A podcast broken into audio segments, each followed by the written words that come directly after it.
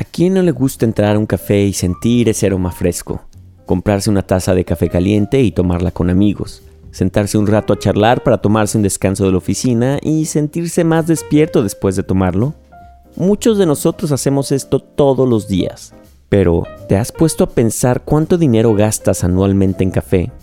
Según un estudio, un 64% de americanos de 18 años para arriba toman café todos los días. Y si pensamos en costos de café diarios, solo en Estados Unidos, las personas gastan un promedio de entre 600 y 1100 dólares al año en café.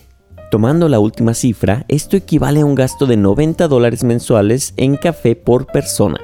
Quizás tú también te tomas un café todas las mañanas antes de entrar a la oficina y se te van unos 3 dólares por día que no parece mucho. ¿Has pensado en ahorrar esos 90 dólares que gastas en café al mes para invertirlos? Otro estudio asegura que el 34% de las personas gastan más dinero en café por año que invirtiéndolo en el mercado. Aunque muchos jamás renunciarían a dejar este pequeño placer, piensa si hay algún gasto en tu vida que sí podrías recortar para ahorrar e invertir ese dinero en vez de gastarlo. Exploremos el costo financiero de no invertir tu dinero a largo plazo. ¿Sabías que el dinero que gastas en café todos los días podría generarte unos 45 mil dólares de ganancia a largo plazo si lo inviertes en la bolsa?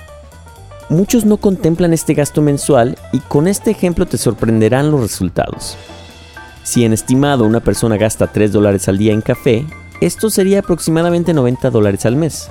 Ahora, si inviertes esos 90 dólares en la bolsa de valores con un crecimiento del 7% y gracias al poder del interés compuesto, que aquí mismo te explicaremos, esos 90 dólares se pueden transformar en 44 mil dólares dentro de 20 años. Ese es el verdadero costo de no ahorrar e invertir a largo plazo. Pero aún así, ¿vale la pena invertir en café? Javier Pérez piensa que invertir y tener ahorros es importante, pero nunca se ahorraría dinero en café ya que es algo que le encanta hacer. Eh, yo me gastaré entre 5 y 7 dólares al día en café cuando estoy en la calle. A veces más, si me encuentro con alguien es más.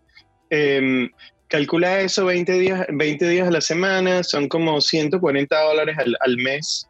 20 días al mes son como 140 dólares al mes que me gasto en café, o más, 150 quizá. Este, pero, pero eso, son, e, eso de verdad que son los dólares más importantes del día. Yo prefiero llevarme el almuerzo de la casa que, que, no tomar café. En casa, Javier toma unas 4 o 5 tazas por día. Y claro, si no tuviera este hábito, él no funcionaría igual. Según él, es mejor recortar gastos parcialmente. Por ejemplo, salir a comer solo una vez, en vez de tres por semana, que recortar gastos tan estrictamente, ya que aunque el futuro es importante, también lo es disfrutar el presente y la vida hoy en día. Y es que a los latinos nos gusta disfrutar la vida y los pequeños placeres que nos ofrece. No sé, es una, de verdad es una de las cosas más deliciosas del día. y, preferiría mil veces gastar el tiempo y invertir el tiempo en la casa en preparar el almuerzo que, que gastar el tiempo en traerme café o comprar café barato. Pero si recortas unos 5 dólares diarios que gastas en café y notas que empiezas a ahorrar, ¿lo harías? Para Jorge el ahorro es un hábito que fue cultivando con el tiempo.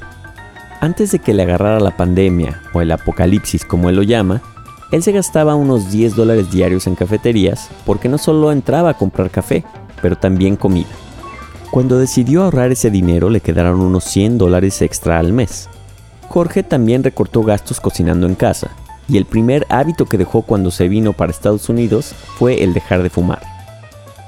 De soltero, Jorge se gastaba todo el dinero en cafés, taxis, viajes y comiendo fuera.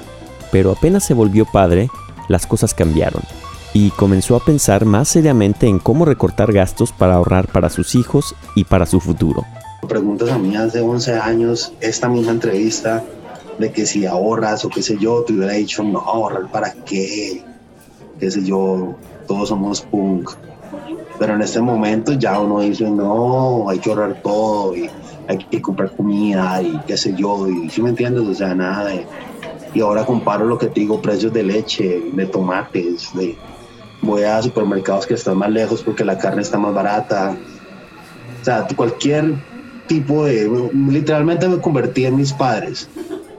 Y una vez que ahorras como lo hace Jorge, ¿cuál es el próximo paso para hacer que tu dinero trabaje para ti?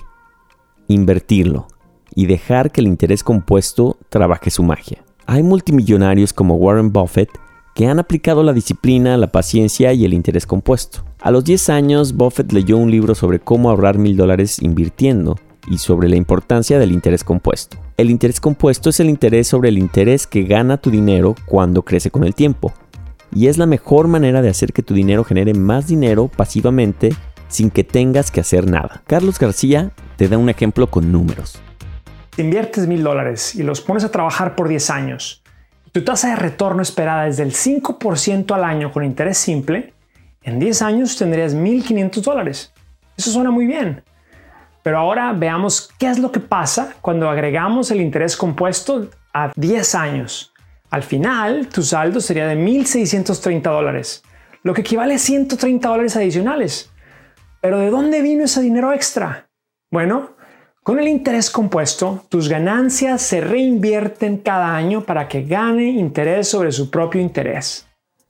Cuando inviertes con FinHabits puedes invertir desde 20 dólares a la semana y también aprovechas el beneficio del interés compuesto, pero como ya lo entendió Buffett desde pequeño, necesitas paciencia. En estos días es importante recordar que tu dinero puede generar mucha más ganancia en 10 o 20 años si lo dejas crecer que si sacas tu dinero en unas semanas dejándote llevar por tus emociones cuando la bolsa sube o baja. Por eso, si te propones ahorrar en café, puedes seguir disfrutando de las costumbres cotidianas tomando café en casa en vez de gastar en la calle, o recortar gastos de algún otro hábito. Ese dinero extra lo puedes comenzar a ahorrar e invertir hoy mismo. Así, pondrás a trabajar tu dinero de la misma forma que lo hizo Buffett. Esos 90 dólares extra que te quedan al mes cuando hayas dejado de comprar café, te podrían generar unos 45 mil dólares en 20 años si lo inviertes. Y tú, ahora que sabes cuánto dinero podrías generar invirtiendo en lo que gastas en café, ¿qué harías? ¿Ahorrarías o no cambiarías este gasto por nada?